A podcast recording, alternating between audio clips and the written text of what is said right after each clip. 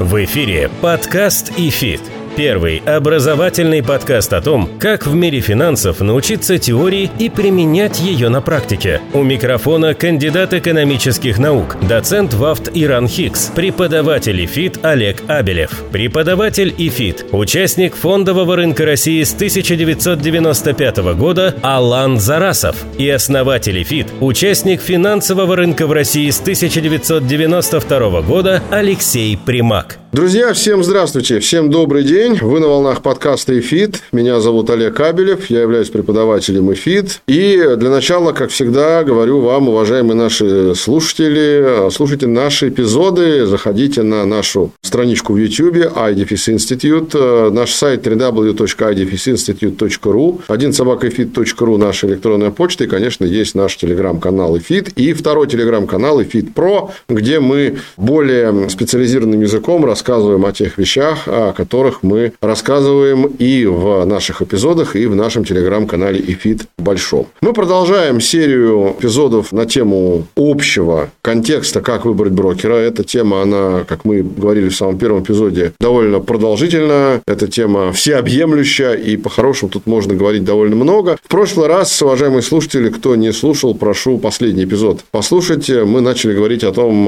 на что обращать внимание при комиссиях и тарифах тарифах при выборе брокера. И нам пришла с Аланом в голову такая идея. Сегодня будет не совсем обычный эпизод. А почему он будет необычным, я сейчас скажу. Но прежде представлю, как всегда, моего соведущего, преподавателя ЕФИТ, коллегу и человека с большим стажем не только трейдерским, но и, видимо, опытом разбирательства в комиссиях брокеров Алана Зарасова. Алан, привет. Привет. Всем привет. Так вот, э, сегодня будет не совсем обычный эпизод. Дело в том, что в описании к этому эпизоду, вот сейчас, уважаемые слушатели, вы нас слушаете, я прошу вас на ваших компьютерах, планшетах, смартфонах, в общем, на всех гаджетах, открыть, пролистнуть пальцем, да, ну или мышкой, если смотря там, где вы нас слушаете. А в описании к этому эпизоду вы найдете ссылку. Если вы нажмете на эту ссылку, вы попадете в папочку, где довольно много картинок. Все картинки там пронумерованы, и это неспроста. Сегодня мы с Аланом будем обсуждать э, комиссии не в отрыве от реальности, а именно на примере комиссии конкретных брокеров. Конечно, их не называя, в данном случае это не имеет никакого значения, но все картинки, которые пронумерованы, будут на нами под этими же номерами упоминаться в этом эпизоде, чтобы вам было удобно, уважаемые слушатели. Поэтому, если Алан говорит, что мы сейчас обсуждаем картинку номер такую-то, 2, 3 или 4, вы в этом списочке картинок, которые у вас откроются по ссылке, открываете соответствующую картинку с этим номером. Слушаете нас с Аланом, смотрите на картинку, получаете дзен. Все правильно? Точно. Ну, тогда давай начинать. Итак, мы продолжаем. Это наш второй эпизод о да. комиссиях брокера. Ну, и поскольку у нас сегодня много визуального, давай начнем начнем, собственно говоря, с картинки номер 0. Извините уж, да, мы стартуем даже не с единицы, а с нуля. Вот она, уважаемые слушатели, перед вами. Картинка номер 0. Алан, твои комментарии. Ну, а я тоже ну, буду спрашивать. Ты если... правильно сказал, что мы решили, как говорится, от общего перейти к конкретике и решили, что называется, разобрать на конкретном примере конкретного российского брокера его комиссии, тарифы, порассуждать на эти темы. И вот на картиночке под номером 0 выведен э, скриншот с э, того раздела сайта, который говорит о тарифах. Все просто, все понятно. Ноль абонентская плата, где-то даже ноль комиссии торговые за сделки, о чем мы говорили в прошлом нашем подкасте. Нажимай кнопочку и подключайся. Я, прежде чем мы начнем детально эту картинку разбирать, хотел спросить. Вот э, то, что сейчас видят наши слушатели с цифрами 0, 0,05, да, это, в принципе, похоже на всех брокеров, вот такая линейка на старте. Либо это вот мы просто индивидуально, ну, и далеко не у каждого брокера на сайте не мы увидим каждого, такие... Не у каждого есть так такая разветвленная линейка тарифов, но в этом, кстати, плюс этого брокера, о котором мы говорим. То есть, много это не есть плохо. Много это большой выбор. Но когда это начинает уже запутывать потребителя, и в этом сложно разобраться, вот тут, конечно, уже может наступить перебор. Ну, хорошо. Давай тогда, не упоминая еще раз название брокеров, просто обсуждаем тарифы и начнем с, собственно говоря, вот этих цифр, которые каждый видит сейчас у себя на экране. Free trade 0%, 5%, стратег 0,05%, инвестор 35 тысячных процента. Что это и о чем это? Ну, free trade мы говорили, это очень известная такая штука на Западе. Нулевые комиссии за совершение сделок. Собственно говоря, с картинкой номер ноль говорить нечего. То есть, можно на самом деле подключиться сразу и забыть какой у тебя тариф, и 80% клиентов так на этом и делают. Давай так, я все-таки не сказал бы, что нечего. Вот я начинающий клиент, начинающий инвестор. Вот я открываю такую страничку с тарифами какого-то брокера. Вижу три варианта. Free trade, стратег, инвестор. Вижу разные комиссии. Что бы ты посоветовал мне, как начинающему инвестору? А вот у меня пока нету опыта открытия счетов. Мне э, вопрос слишком общий. Ответный вопрос. Э, Давай. Как часто ты собрался, ты инвестор, ты трейдер, на каких площадках? Вот, я неспроста этот вопрос задал, я знал, что мне Алан так ответит. Это я риторический вопрос задал, потому что я хочу сделать э, отсылку к вам, уважаемые наши слушатели. Когда вы выбираете тот или иной тариф у брокера, вы должны прежде всего ответить себе на вопрос, с какой частотой вы планируете совершать сделки. Мы об этом говорили в первых эпизодах вот этой серии эпизодов «Как выбрать брокера». Если вы планируете их совершать часто, это одна история. Если редко, то это абсолютно другая история. И вот тогда давай, Алан, мы с учетом фактора частоты все-таки на этот вопрос ответим. Но, вот из предложенной э, картинки. Желательно бы еще, конечно, понимать, э, намерен ли ты пользоваться маржинальным кредитованием. Мы сразу всем начинающим инвесторам, поскольку у нас в основном слушает аудитория начинающая, сказали, что пока работаем без этого. Потом мы сделаем отдельный эпизод на тему маржинального кредитования и будем про Окей. это говорить. Давай. Но на самом деле, если никогда в маржу, никогда совсем нигде, то, может быть, фритрейд тебе бы и подошел. Я вот сам просматривая уже подробно эти тарифы, в свое время время останавливался, например, на взгляд на мой тариф бы инвестор мне больше подошел. Угу. Хотя там есть абонентская плата 200 рублей в месяц. Угу. Ну, не вот. принципиально. У кого-то, да. у кого-то брокера будет Значит, там другая. Э, опросив тебя за две минуты, я, может быть, бы и выбрал фритрейд. Угу. А скажи мне, вот из этих э, трех вариантов тарифов, которые видят наши слушатели, доступ количества инструментов одинаковый по всем тарифам или он разный? Да, примерно да. У данного брокера нет каких-то ограничений в зависимости от тарифа на доступ на какие-то площадки. То есть все регулируется, пойдешь туда ты или нет, все регулируется, собственно говоря, тарифом, потому что он может быть высокий, тебе с такими какими-то, может быть, небольшими средствами будет просто невыгодно угу. что-то там делать. А так, так прямого запрета нет. Давай только последнее скажем, вот эти 0,005 и 0,035, что за база расчета? Это от чего? Это твой оборот дневной. Это от оборота. От дневного оборота в деньгах да, за сутки. Да, да, да. Все. Подкаст ИФИТ. Двигаемся дальше. Картинка. Ну, э, номером один. Да. Номер один. Да. Алан, Немножко... открывай картинку номер один. У нас она называется тарифы один. Ну и, собственно говоря, это я для наших слушателей а... говорю тарифы один. Собственно говоря, эти картинки появляются тогда, когда вы начинаете сравнивать. То есть это идет уже сравнение. Дальше вам нужно не просто подключиться на том уровне, который мы обсуждали на прошлой картинке, а углубиться и для себя решить начать процесс сравнения. Угу. Брокер предлагает это. На самом деле это очень хорошо. Во-первых, у меня сразу вопрос. Только что на картинке номер 0 слушатели видели три варианта. Здесь я вижу уже пять. Естественно. Появился единый дневной единый а, ну, Откуда они появились? На самом деле их пять. Просто я скриншот первой картинки. А, я там все, э, невозможно э, все, все, хорошо. Их на самом деле основных пять, не три. Ты их здесь вот и все слушатели и зрители видят. Это вот то, что желательно бы делать всем. Потому что я вот по опыту работы работы знаю, что на картинке номер 0 все 90% и останавливаются. Выбирают, тыкают э, и подключаются к определенному тарифу. Так, вот. хорошо. Ну, давай какие-то комментарии дадим по вот этой картинке а, номер ну, один. Что мы здесь сразу видим? Значит, мы можем увидеть, наши зрители и слушатели, что могут существовать даже комиссии за открытие счета. Я даже не знаю, когда я вот последний раз в своей работе сталкивался, ну, может быть, лет 15 назад я еще, может быть, и было. Но здесь они везде и всюду нулевые, но заметьте, они есть, они могут в любой момент стать не нулевыми. Комиссии за открытие счета. А если они могут в любой момент стать нулевыми, очевидно, это должно быть где-то в тарифе ну, прописано. да, то есть... Но ну, я этого не вижу. Понимаешь, в чем дело, Олег? В предложений у брокера они есть. То есть э, брокер считает, в принципе, приемлемым просто взять комиссию за открытие счета. Для меня это на самом деле не так. Еще раз, потому что сейчас нас слушатели слушают, не понимают. Они видят картинку, где на всех тарифах слово бесплатно. Да. И я ее вижу. Да. А где же тогда в правилах опция, что он может взять комиссию за открытие счета? Ну, может тариф измениться, тариф стратег, а может э, в какой-то Я понял. момент... Условный э, брокер на сегодняшний да. день пока открывает счета бесплатно, но все может Да, ты измениться. понимаешь, э, в моем понимании на этом уровне развития нашего рынка финансового, то есть такие вещи в принципе должны исчезнуть. Э, А они комиссия есть. за открытие счета. Да, они как бы в мозгах у брокеров есть. Ну, слушай, почему они должны исчезнуть? Есть же комиссия за открытие счета в банке.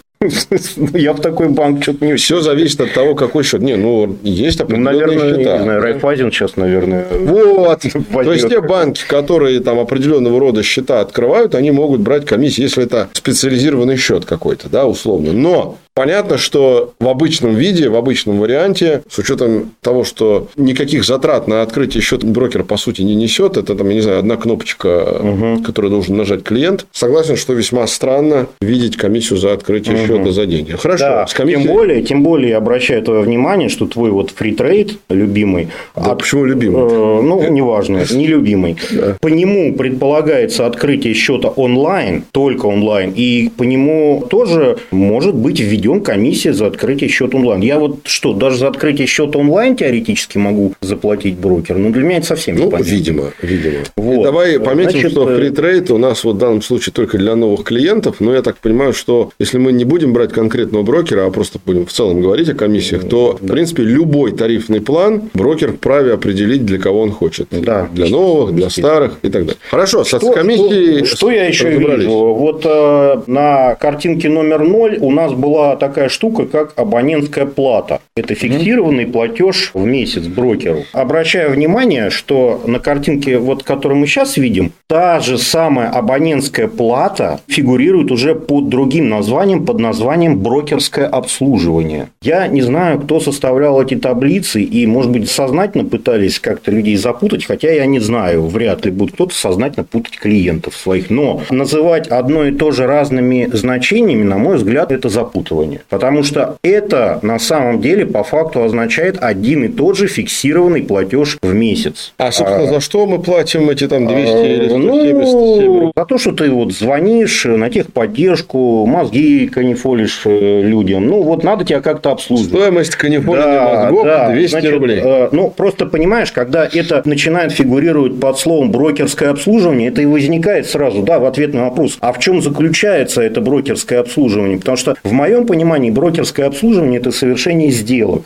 То есть, прочитав вот это, я могу понять, что именно за сделки с меня вот на тарифе стратег и фритрейд ничего не берут, а вот на других трех тарифах там берут уже какой-то... А я подозреваю, что это связано не с этим, Алан. Я подозреваю, что это связано с тем, что на двух вышеупомянутых тарифах не предполагается никакой вольности со стороны тебя как клиента. Скорее всего, там доля автоматизации высока, а вот на тарифах инвестор и других уже предполагается некое принятие решений и инвестиционный Ну, э, выбор, э, для которого нужно получить совет, за который ты заплатишь Нет, здесь деньги. есть вот один единый консультационный, где он действительно, мы поговорим, он, э, да, там Да, причем он дешевле, комиссией. чем Вот. другие. чем Я придираюсь-то всего к чему? Что надо было в этой табличке обширной просто назвать это тем же словом абонентская плата. Никаких вопросов со мной А тогда давай, давай мы расскажем слушателям, почему абонентская плата не равно брокерское обслуживание. Раз э, ты говоришь, что Потому вот понятия. ты же задал вопрос, а в чем заключается, за что я здесь плачу? Да. То есть ты не понимаешь, за что ты эти 200 рублей платишь. А если будет написано абонентская плата, я сразу пойму. Да, да. Ну, то есть абонентская плата это вот факт того, что ты пришел, открыл счет и каким-то образом что-то от своего брокера просишь. Мне Вот, кажется, э, это такая субъективная история. Ну, неважно. Хорошо. Но раз уж вы в одном месте позвали это одним, Согласен. В этом смысле Вот. субординация должна быть. просто не надо путать, потому что здесь и так есть где запутать. Хорошо, двигаемся дальше. Картинка номер два, уважаемые слушатели. Открываем Открываем картинку номер два. Называется она у нас Те два. же 5 тарифов. Продолжаем. Ну, здесь мы видим тоже брокерское обслуживание, о котором только что мы говорили. Где-то оно 200 рублей, где-то оно чуть меньше. Это мы только что обсудили. Да. Дальше. Депозитарное обслуживание. Здесь э, просто указан э, доступ к биржам. А, это, кстати, вот ответ на твой вопрос. Подожди, Что по- стой, стой, стой, подожди. До доступа к бирже мы доберемся. Давай все-таки про депозитарное обслуживание скажем. Я смотрю, что оно здесь тоже для всех бесплатно. Да.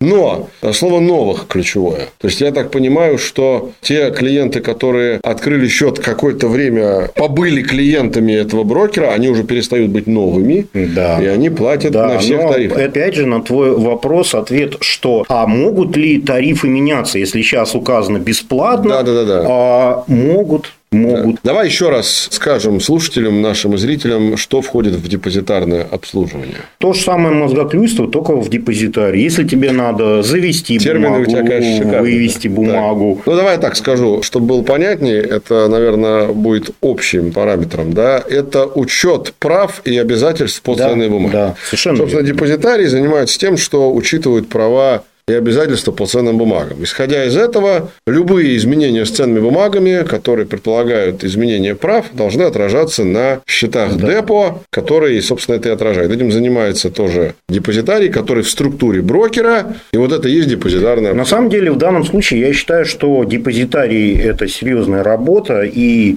в данном случае, даже если здесь будут введены какие-то небольшие деньги, я не считаю, что это какое-то там со стороны брокера какой-то неоправданный платеж, потому что там работа серьезная. Нет. Хорошо, Алан, по поводу депозитарного обслуживания мы разобрались. Теперь доступ к площадкам. Ответ Давай. на а твой вопрос. По всем тарифам есть доступ на все площадки. То есть, отсюда я делаю вывод, что выбор тарифов вообще не имеет никакой корреляции с количеством площадок. У этого брокера нет. Но у других брокеров, я так Возможно, понимаю, возможно. корреляция есть. Возможно. А по твоему опыту, ты же, так сказать, с разными брокерами сотрудничал, счета в разных брокерах имел или имеешь. Есть брокеры, у которых на разных тарифах разный доступ в плане количества бирж. Не называя, конечно, брокеров, просто есть ли такое? Да, это может быть на некоторые площадки какие-то брокеры просто не выходят. Окей, значит, я как понимаю, выбор тарифа на данном примере данного брокера да, не зависит от количества площадок, к которым я как клиент получу доступ. У каких-то брокеров есть. Ну, и это безусловный плюс. Хорошо. Подкаст ИФИТ.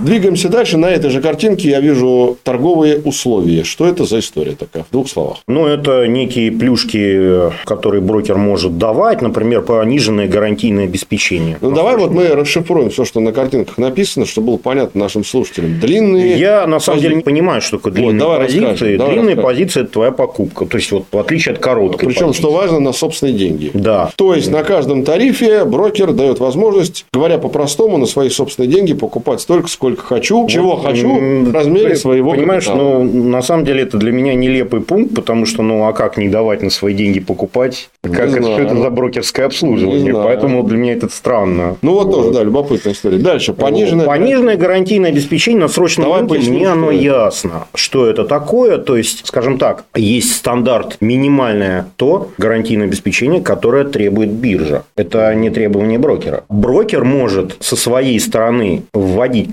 коэффициенты как повышенные, есть у него такая возможность, так и понижать. Значит, давай поясним, что гарантийное обеспечение – это некий определенный фиксированный размер платежа, который участник торгов, клиент должен заплатить бирже. Не заплатить. Внести как залог. Ну, я только хотел сказать, Да, заплатить бирже, но это не средство биржи. Да. Это средство, которое вносится в залог а обеспечение расчета по сделке. Они так и называются залоговая или начальная маржа. А, собственно, она поэтому и называется гарантийное обеспечение. Они Да. обеспечивают гарантию совершения сделки. Совершенно верно. Хорошо, ну тут я так понимаю тоже без сюрпризов. Все тарифы. Все, да. А почему вдруг понижены? А что, есть повышенное? Ну, я же тебе говорил вот только что, что в принципе брокер может регулировать сам. Но это еще не значит, что если он здесь ввел пониженное обеспечение, Подожди, стой, стой, стой. Как это брокер может регулировать сам? Только что говорили, что устанавливает биржа. устанавливает биржа. Так. Значит, и для биржи ничего не меняется. То есть, если ты торгуешь с пониженным гарантийным обеспечением, это значит, что брокер тебе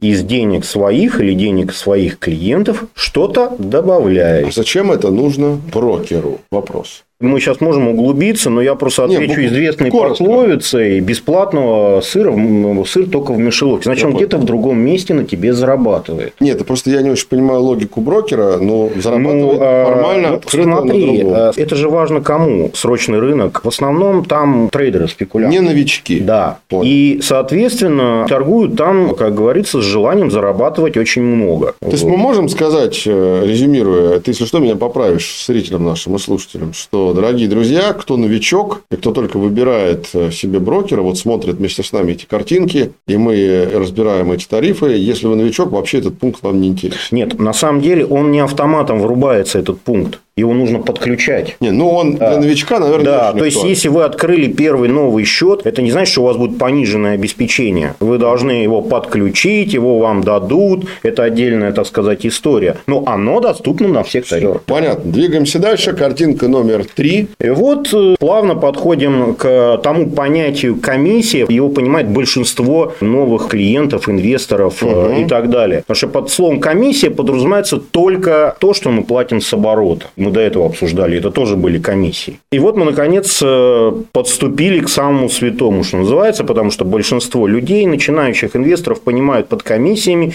именно комиссии, которые они платят от оборота, от своих сделок. Ну, тут, как видишь, Ну, фритрейд. Значит, ну, во-первых, опять слово комиссия. Там была при открытии счета. Здесь мы говорим о комиссиях. Вот э, на картинке я вижу в самом начале за торговый оборот. Да. То есть, я так понимаю, в данном случае брокер зарабатывает на объеме торгов. Совершенно верно. И отнюдь не важно, привели ли вас как клиента эти объемы к прибыли. Да Они нет, могут- конечно. Да, вот это Нет, важно. это никак То не есть, это зависит. никак не зависит. То есть, брокер в любом случае что-то заработает за ваши сделки, неважно, убыточные они для вас или прибыль. Теперь давай вот подробнее про эти комиссии Ну, за торговый подробнее. оборот. Вот э, free trade, он, собственно говоря, отличается тем, твой, так сказать, любимый, нелюбимый, что э, любимый. он не берет комиссии, но, заметь, не на всех площадках. Например, по бумагам иностранных эмитентов на Мосбирже free trade не является free trade'ом. А если бы ты его подключил с картиночки номер 0, Мгм. что делает большинство, ты бы об этом не узнал. Не узнал о чем? О, том, что бесплатно для тебя только российский рынок. Правильно сказать так. Бесплатно для меня ценные бумаги российских эмитентов. Да. Все равно на любую биржу иностранную практически, да, мне для того, чтобы выходить, я все равно это буду делать либо через другую, соответственно, юрисдикцию, если мне это очень захочется, либо я это буду делать через нашу биржу. Ну, например, Не, ну какую- почему? Санкт-Петербургская Ну, биржа торгует иностранными Вот я как раз сказал, бумагами. через нашу биржу в качестве посредника. То есть, я хочу на Гонконге купить бумагу, я это делаю через биржу СПБ. Я хочу купить, если я квал инвестором в Америке, верно. я это держу. Все верно. Поэтому Но надо- фритрейд не даст тебе бесплатный тариф на Санкт-Петербургской бирже по иностранным бумагам. Вот, не это- даст. нет, это да. А если бы ты тыкнул его на картинке номер 0, ты бы об этом не узнал. Я же об этом говорю, что Да-да-да, да. а, у нас весь наш выпуск, ролик, Да-да-да, подкаст всё о том, что Все правильно. люди, смотрите, изучайте, не тыкайте сразу. Это важно, да. Итак, что же мы заплатим на этом тарифе по ценным бумагам иностранных эмитентов, думая, что он бесплатный? На самом деле, я тут хотел бы обратить внимание не только на фритрейд, а вообще на практически все тарифы, потому что есть минимальные ограничения в какой-то фиксированной сумме за исполненное поручение. Видишь, да? Да, вот скажи мне, кстати, Алан, вот и слушатели наши, зрители видят сейчас какой-то процент, дальше в скобочках написано минимальная и фиксированная сумма. Вот зачем логику? А я Объясни мне. объясняю. Значит,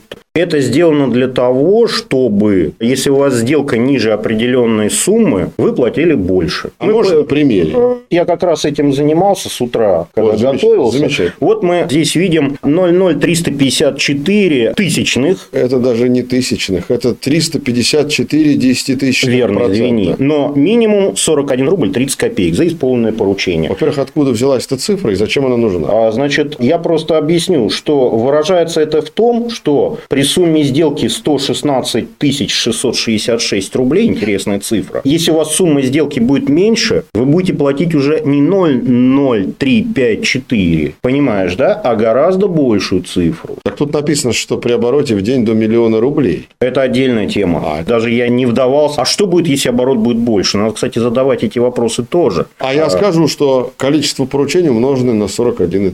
Нет, нет, нет, нет, нет. Да нет, я шучу, конечно, нет. да. Значит, Подожди, давай давай пока с миллионом рублей потом. Вот Да. то, что ты хотел сказать про 116. Поясняю. Значит, если у вас сумма сделки на вот этом тарифе единый дневной будет меньше числа 116 666 рублей, вы уже будете платить в процентах от оборота больше, чем 0,0354. Ты понимаешь, да? То есть, там вилка. Либо ты платишь 41 рубль 30 копеек за любое поручение, если оно меньше этой суммы, либо если оно А больше. как ты эту сумму получил? 41 рубль 30 копеек – это у нас, соответственно, 3,00354 от суммы сделки. Правильно? Значит, я, соответственно, могу выйти на 100% от этой суммы. Пропорция, элементарная понял, пропорция. понятно, да. И таким образом ты получаешь, что начиная с этой суммы, у тебя комиссия резко растет. И такое практически, кроме тарифа инвестора, мы видим везде. Кстати, я не зря на картинке номер 0 выбрал для себя тариф инвестор. Ну, понятно. Потому что я вот не выношу вот этого, когда меня заставляют за мелкие сделки платить там какие-то... Причем заметим, что на некоторых тарифах э, комиссия до шести знаков после запятой. Я вот вижу на одном из Да, тарифов да. э, 108 тысяч 324 миллионных процента. Такого я давно не видел. Вот это я понимаю комиссию. Ну, это уже, в общем, какие-то тоже, наверное, маркетинговые ходы. Я в этом, кстати, еще пока не разбирался. Я понял. Ну, в общем, какой наш главный вывод для А, слушателей? Вот пока мы не пошли дальше по следующим комиссиям понял. про торговый оборот. Значит, обязательно доходите до вот этих вещей, обязательно просчитывайте, во что на практике вот эти минимумы вам выливаются. В данном конкретном случае это выливается в то, что мелкие сделки делать просто невыгодно, потому что они облагаются повышенной комиссией.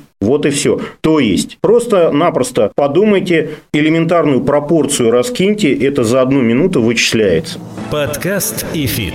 Хорошо, двигаемся дальше. И вот следующее, что я вижу на картинке, и со мной вместе все остальные, это комиссия за урегулирование сделок. А, Что ну, это, вообще... такое? это- Я тоже посмеялся над этим Давай термином. мы расскажем, Это что, биржевая комиссия. Почему урегулирование? Я не знаю. А. Я не знаю. Я когда это увидел, я даже в Google забил. Что такое комиссия за Подожди, давай регулирование? это так. А разве биржевая комиссия не входит в комиссию, которую я разово плачу брокеру? Нет, она никогда не входила. Так, то есть Она всегда была. Вдобавок к этим 35 тысячным процентам или Да. каким-то там, я еще заплачу Конечно. 3 сотых процента Мосбиржи от оборота и одну Да, сотую мы с СПБ. тобой уже на прошлом За какой подкасте. период времени я должен заплатить? За от сутки оборота, от оборота? от За оборота сутки, да? дневного, да, точно так же. База расчета всегда оборот. Ну и, соответственно, один вопрос, он очень глупый и наивный. Я на него ответ знаю, но давай мы его проговорим. Если я вообще не имел никакого оборота сзади, вот эти 41,3 не заплатил. я не плачу, и я вообще ничего не, не плачу. плачу. Это только с оборота. Там А. тебе вступает сразу 200 рублей. Ты спрашивал, за что я плачу? Вот если сделок не делаешь, ты же брокера должен немножко подкормить. Хорошо, святое дело, да. Значит, Вот. дальше мы будем, э, Да. когда дальше говорить о любых других комиссиях, чтобы к этому не возвращаться. Еще раз, биржевая комиссия платится отдельно. Естественно,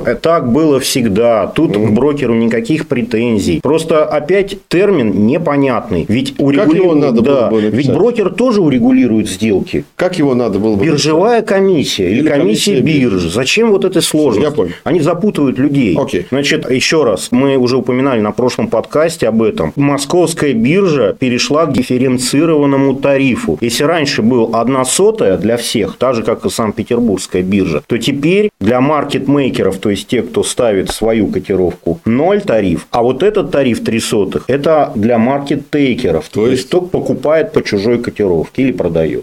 Ну, здесь, кстати, это тоже, это не Ну рассказываю. да, я, пользуясь случаем, э, отправляю всех к эпизоду про дифференцированный тариф. Ну, мы вскользь там упоминали. Так, хорошо. На этой же картинке, вот последнее, что я хочу просить тебя прокомментировать, это комиссии брокера за контракты. Я так понимаю, что здесь за контракт, поскольку торговый оборот по срочным инструментам в контрактах, а не в деньгах. Да, да. Значит, что тут можно сказать? Это специальная, она после основного рынка э, Мосбиржи, где торгуются акции и облигации, э, срочный рынок – это второй крупнейший рынок. Там торгуются фьючерсы и опционы на много что. Мы не будем сейчас конкретизировать. Это один из столпов Мосбиржи, это ее срочный рынок. Поскольку там торгуется все в контрактах, то там исторически было всегда так, что берется комиссия не в процентах от суммы из твоего оборота, а фиксированная величина за один контракт.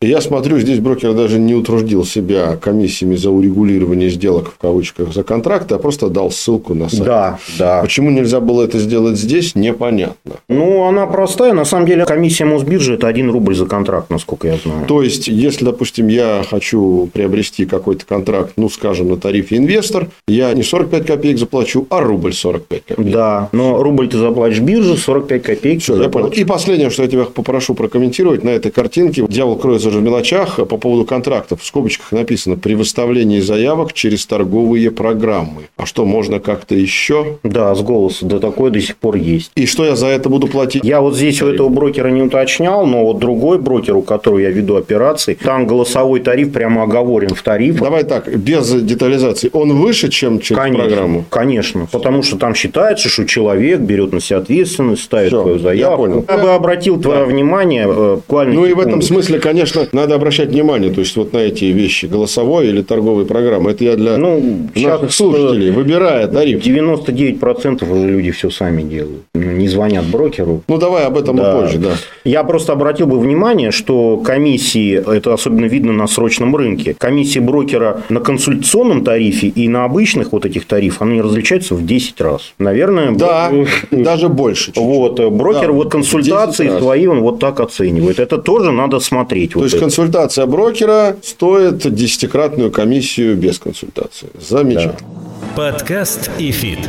Ну и, наверное, финальная картинка сегодня в рамках этого эпизода. Картинка номер 4. Переходим на нее Валюта. и говорим о валюте. Валюта, да. Значит, валютная секция – это тоже одна из крупнейших площадок московской биржи. На самом деле, по-моему, она по оборотам не ниже, чем даже... Я больше того скажу, были периоды, специфика ситуации прошлого года, валютного рынка, марта, апреля и мая, когда валютная секция на Мосбирже приносила 60% дохода Да. всей биржи. Потому что там работают банки. Но ситуация изменилась, и сегодня валютная секция по доходам так сильно уже не выделяется, хотя Ну, потому она что- остается по оборотам, безусловно, Понятные самой, причины, основные валюты самой стали высокой, да? недружественные. Много валютных пар появилось, они еще не расторгованы. Пары с недружественными валютами теряют в своих объемах. Понятно, что сейчас на первый план выходят доходы для биржи не от валютной Но-. Но при этом валютная секция важна. Она важна, она уже несколько лет стала как важна для обычного клиента, обычного физического лица, резидента России, потому что на этой площадке можно совершенно, даже сейчас, после всех, так сказать, прошедших год назад событий, спокойно и дешево покупать валюту практически по биржевому курсу, в отличие от обменников. Вот, кстати, это не ходит в тему нашего сегодняшнего подкаста, но я бы, кстати, крайне рекомендовал нашим слушателям, зрителям не пользоваться обменниками, а пользоваться нормальным биржевым рынком, потому Ну, что он позволяет покупать по биржевой цене. Я только добавлю два допущения. Первое, во-первых, на бирже должна торговаться та валютная пара, которую вы хотите купить. Ну, естественно. Во-вторых, там должны быть э, ликвидные пары. То есть, э, перевожу на русский язык, должны быть заявки на покупку и заявки на продажу Ну, этих валют. Почему это важно? Потому что в противном случае, если пара валютная на бирже будет недостаточно ликвидна, вы не всегда купите по той цене, по которой хотите. Но я с Аланом согласен в том смысле, что спред между ценой покупки и продажи, на котором в основном и зарабатывают банки, и обменные пункты, он, конечно, на бирже в разы меньше, а может даже в десятки. Да, любая, даже самая большая комиссия, она ни в какое сравнение не идет, но я имею в виду биржевая, с тем, что с вас берет обмен. Ну, вот смотри, я давай немножко ближе к делу, да, пообсуждаем эти комиссии. Я вот вижу здесь, что речь идет о 100 тысячных долях процента. Например, я вижу 3682 десятитысячных процента комиссия, и опять же пошли у нас ограничения на Та же самая Зато история. консультации брокер, в отличие от сделок с валютными контрактами, кажется, да, оценивает все-таки не в 10 раз больше всего в обычной три. комиссии, а чуть меньше, чем в Три раза. Что там консультировать? Оставим, Оставим это, Да. брокеру. Да. Значит, давай прежде всего дадим комментарий. По поводу оборота и минимальных размеров за поручение мы уже поговорили в прошлый раз. Здесь все Да, не меняется. Абсолютно И тут в скобочках есть замечательное пояснение. Кроме контрактов TMS. TMS Что это это, мини-контракт. Значит, стандартный контракт это одна тысяча условных единиц, то есть тысяча долларов, тысяча евро. По-моему, биржа раздробила лоты. Есть неполные лоты, вот они называются TMS. Давай объясним. Один доллар, один евро. Есть такие контракты. И в чем, э, собственно говоря, идея таких контрактов? Ну, чтобы вот совсем уж с розницы покупать, чтобы можно было покупать хоть один доллар, 1 евро. И в данном случае эти контракты тут брокеры... А я объясню. Я не нашел, сколько берет брокер с ТМС контрактов. А вот он, написано же внизу. За торговлю мелкими лотами, контрактами ТМС. Для мейкеров 1 рубль за сделку. А, Для вот, да, да, да, да, 75 тысячных процентов Вот. от оборота, но минимально Вот рубль. теперь, если вы купили 1 доллар и заплатили 78 рублей, комиссия у вас будет 1 рубль. То есть доллар вы купили по 79. Вот это важно. Кто читает это? э, Это очень важный момент. Вы купили по 79, да. Это, по сути дела, на мой взгляд, запретительный тариф. То Вот есть, интересно, чтобы... кто-нибудь добрался до этого места, ладно. Но У это нас важно. какая картинка? Четвертая. Четвертая. Ну, мы на этом сегодня и закончим, но давай мы ее четвертую разберем до конца. Понимаешь? То есть, люди, э, о, неполные лоты, класс вообще. Я там сейчас куплю себе там 20 долларов. Ага. Но комиссия... А за будет- 20 долларов, получается, я сколько должен буду комиссии заплатить? За каждую сделку я, будучи тейкером, естественно, да, потому что я покупаю по чужим котировкам, я заплачу 75 тысячных процента от оборота, Минимум 1 рубль. минимум один рубль. То есть, как минимум... Ну, там надо эту пропорцию опять Я понял. посчитать. Но как минимум это будет чуть-чуть более завышенный курс. Да, Я да. То есть брокер волей-неволей, но он не хочет, чтобы вы торговали на маленьком обороте. Ну, ему это невыгодно. Да. Конечно. Но то, что невыгодно брокеру, выгодно вам. То есть в этом плане вы с брокером по разную сторону. Я уже Абсолютно. говорил об этом. Абсолютно, мы про это Вот, говорили. да. да. Хорошо, давай дальше. И вот еще тут есть такая штука, как торговля, в скобочках, контракты TOD и TOM. Давай мы расшифруем, что TOD – это сокращение от слова today. А, Ну, тут, собственно Том говоря, сокращение от слова ну, tomorrow. И речь идет о контракте. Если вы покупаете контракт и напротив него валютный написано три буквы TOD, это значит, что вы это можете сделать только до двух часов дня текущего дня. не и до трех разве? Сейчас до 14.00. И, соответственно, если вы это сделаете до 14.00, то у вас валюта Поставка будет сегодня. куплена и появится у вас на счете в этот же день. Да. Если вы покупаете валюту и там три буковки ТОМ, причем это можно сделать любое время, не обязательно до двух часов дня, то тогда вы получите валюту по факту на следующий торговый день. Точно. И это просто я поясняю для наших слушателей, которые сейчас смотрят эту же картинку. Ну и дальше я смотрю, здесь брокер пытается еще и заработать на количестве лотов. Конечно. Вот поясни этот момент, что тут с лотами? Да, в общем, идеология это все то же самое. При маленьком объеме врубается вот этот вот триггер на фиксированную. А по недружественным э, валютным парам к рублю в два раза больше, я Да, смотрю. Да? да, Это в связи да. с чем? Потому что Чтобы невыгодно. не торговали. На самом деле, это отдельная тема. Мы уже сто лет говорили об этом, что сейчас брокеру невыгодно, чтобы накапливали эту валюту. Есть Да. большие риски и Вот так далее. то, что мы далее. говорили в выпуске об этом э, в общем, да, словами. Вот как брокер делает для вас невыгодным. Вот просто увеличив Да, он не может- минимальную сумму за сделку или фиксированный размер за сделку, тариф, да, в два раза. На самом деле, там даже были предписания Центробанка, который говорил, ребят, нельзя просто так запрещать. Даже не административные все, вот запретил и все. Они вот так вот, то есть, вот запретительный тариф, вот ты можешь сделать, но как бы... Да, да, я Дорого. немножко отвлекусь, просто пример приведу из жизни. У нас в июне Питерский международный экономический форум будет. А Я, честно, подал заявку на участие, но не посмотрел, думал, что, ну, можно же как вот на Московский экономический форум подать участие. Заявку и тебя удовлетворят. А желающих-то много. На Питерский форум попасть, там есть представители реального бизнеса. И когда я уже подал заявку, ее начали рассматривать, я зашел, э, собственно говоря, условия и увидел стоимость участия просто для обычного участника. До 28 апреля 960 тысяч, после миллион сто сорок. Это к вопросу о том, что цена используется как инструмент отсечения. Ну, многих. да. То же самое и здесь. 50 рублей за сделку по валютным парам, рубля с дружественными валютами, с недружественными сразу умножаем на 2.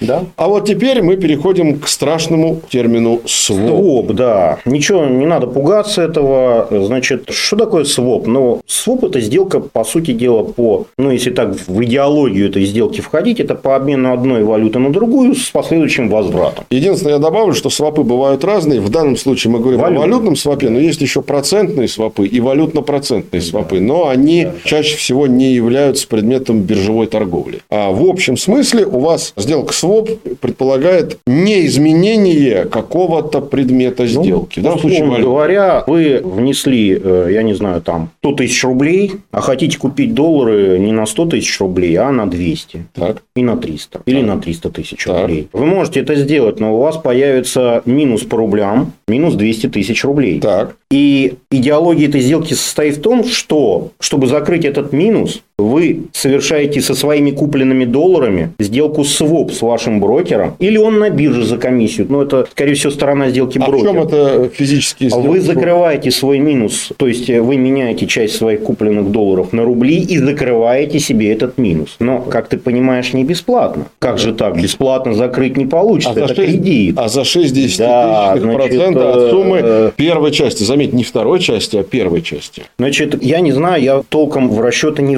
вдавался. Я так прикинул просто. Значит, что такое своп? Своп, по сути дела, если вы обмениваетесь так, вот я с тобой обмениваюсь валютой, Валюта. я тебе рубли, ты мне доллары. Да. Суть в том, что, что если, я, если я беру, если вне зависимости от его реального ты у меня берешь рубли, я у тебя доллары, по сути дела, кто-то кому-то что-то должен заплатить, если это будет сделка длиться какое-то время. И платится разница в процентных ставках между рублями и долларами, потому что по рублю больше ставки, по доллару меньше. Угу. Потом мы через какое-то время возвращаем друг другу. А какие тут сроки, как правило? Ну, тут это перенос позиций через день, Сутки. на следующий торговый день. Соответственно, идеология свопа валютного в том, чтобы тот, у кого по валюте дороже ставки, выше, должен платить разницу процентной ставки тому, у кого ниже. ниже ну, вот. Соответственно, по долларам ниже, значит, платит тот, кто занимает рубли. Только у меня вполне, опять же, возникает простой вопрос, а зачем мне для этого брокер, если я могу с тобой и свопами и без брокера заниматься? Ну, слушай, ну мы не можем просто так своп сделать. Через ну, банк?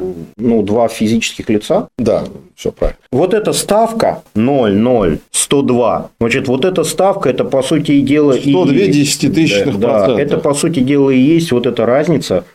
которую ты платишь брокеру за то, что ты переносишь позицию. Я примерно просчитал, это где-то, ну, если ты просто это на 365 домножишь, ты получишь 3,7%. Это, по-моему, есть разница в ставках между да. долларами и рублями. Примерно Примерно. Плюс сейчас минус. уже поменьше, да. Да, но поменьше, да. они берут больше. То есть, это аналог маржинального кредитования. Угу. На обычной вот секции основного рынка это когда вы покупаете в кредит, вы ну, платите... И тут я э, читаю слайд до конца, мы уже подходим к финалу эпизода, я понимаю, что это будет не 102 десятитысячных процента, а 108 десятитысячных процента, потому что 6 десятитысячных заберет биржа. Да, но они честно об этом предупреждают. Просто надо до этого добраться. Да, да, да. Я еще буквально минуту, мы Давай. говорили об этом, Давай. посмеялись с Олегом перед э, подкастом. Ну, я знаю, что такое своп, и Олег знает, но тем не менее, я просто написал своему менеджеру письмо с утра, когда готовился к передаче, как будто бы прикинул, что я не знаю ничего, и спросил, спросил, что такое своп в данном а случае. А представляешь, менеджер сейчас тебя слушает.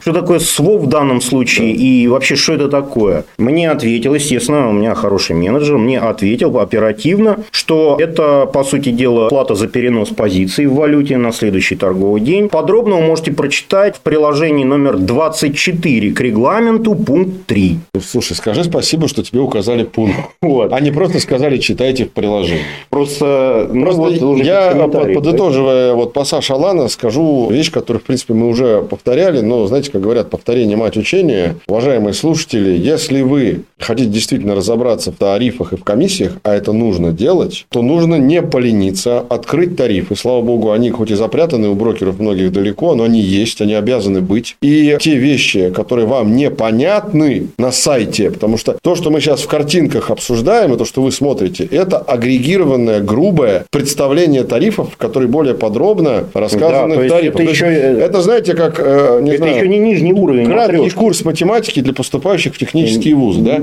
То есть, да. есть типовые задачи, да, а есть просто с теорией, со всеми возможными вариантами. Если вам что-то непонятно по конкретным комиссиям на картинке, обязательно заходите в этот раздел в общем документе тарифы. И там будет и пункт 24, я подозреваю, пункт 104 может быть. А мне менеджер даже прислал скриншот вот. странички, вот. все нормально, так они что, все дают. Ну, терпение и труд, все перетрут. Э, если просто на нулевом слайде, который мы вам показали, тыкнуть на кнопочку «Подключить» и все забыть, не надо удивляться, что потом у вас будут какие-то странные списания по счету, и вы будете... Да, о которых вы даже не знаете. Да, и вы будете думать, а что это у меня, что это списывают каждый день чего-то. Вот чтобы такого не было, вот мы для этого и работаем. Ну что ж, Алан, мне кажется, для начала пути Начало по картинкам достаточно. В следующий раз мы продолжим путешествие по миру тарифов и комиссий и по нашим картинкам. Уважаемые слушатели, следующий эпизод тоже будет связан с изображениями тарифов. Так что ссылочка в описании, она остается. Пожалуйста, помните о ней и никуда ее не удаляйте. Собственно, она в описании к эпизоду обязательно будет. Сегодня в премудростях тарифов и комиссий в этом тернистом лесу, на самом деле, как мангровый тропический лес, мы разбирались с моим коллегой. Сказочный лес, сказочный. Ну, где-то и сказочный. Но потом, когда приходит отчет за год, выясняется, что он реальный. Мы разбирались с моим коллегой по эфиту и человеком, который вот имеет большой стаж не только торговых, но и, скажем так, комиссионных операций. Я. Алан Зарасов. Спасибо тебе, Алан. Спасибо тебе за интересные темы. Меня зовут Олег Абелев. Уважаемые наши слушатели, слушайте нас на всех платформах. И если вы вдруг включились на этот эпизод, то это четвертый эпизод из серии «Как выбрать брокера». Обязательно прослушайте первые три. Мы продолжим разбираться в премудростях комиссии обязательно в следующих э, выпусках нашего подкаста «ИФИТ». Один собака ру наша электронная почта, www.idefisinstitute.ru наш сайт. Институт наш адрес в YouTube. Видео этих эпизодов обязательно там в скором времени появится. Ну и, конечно, два телеграм-канала, ИФИТ и ИФИТ Про. Вашему вниманию, там периодически интересные посты на тему финансовых рынков появляются. Будьте с нами, никуда не уходите. Мы скоро вернемся. До встречи на волнах. Всем пока. Подкаста ИФИТ. Пока. Напоминаем, что подкаст «ИФИТ» можно слушать на Apple подкастах, Google подкастах, CastBox, Spotify, VK, Сберзвуки и Яндекс.Музыке.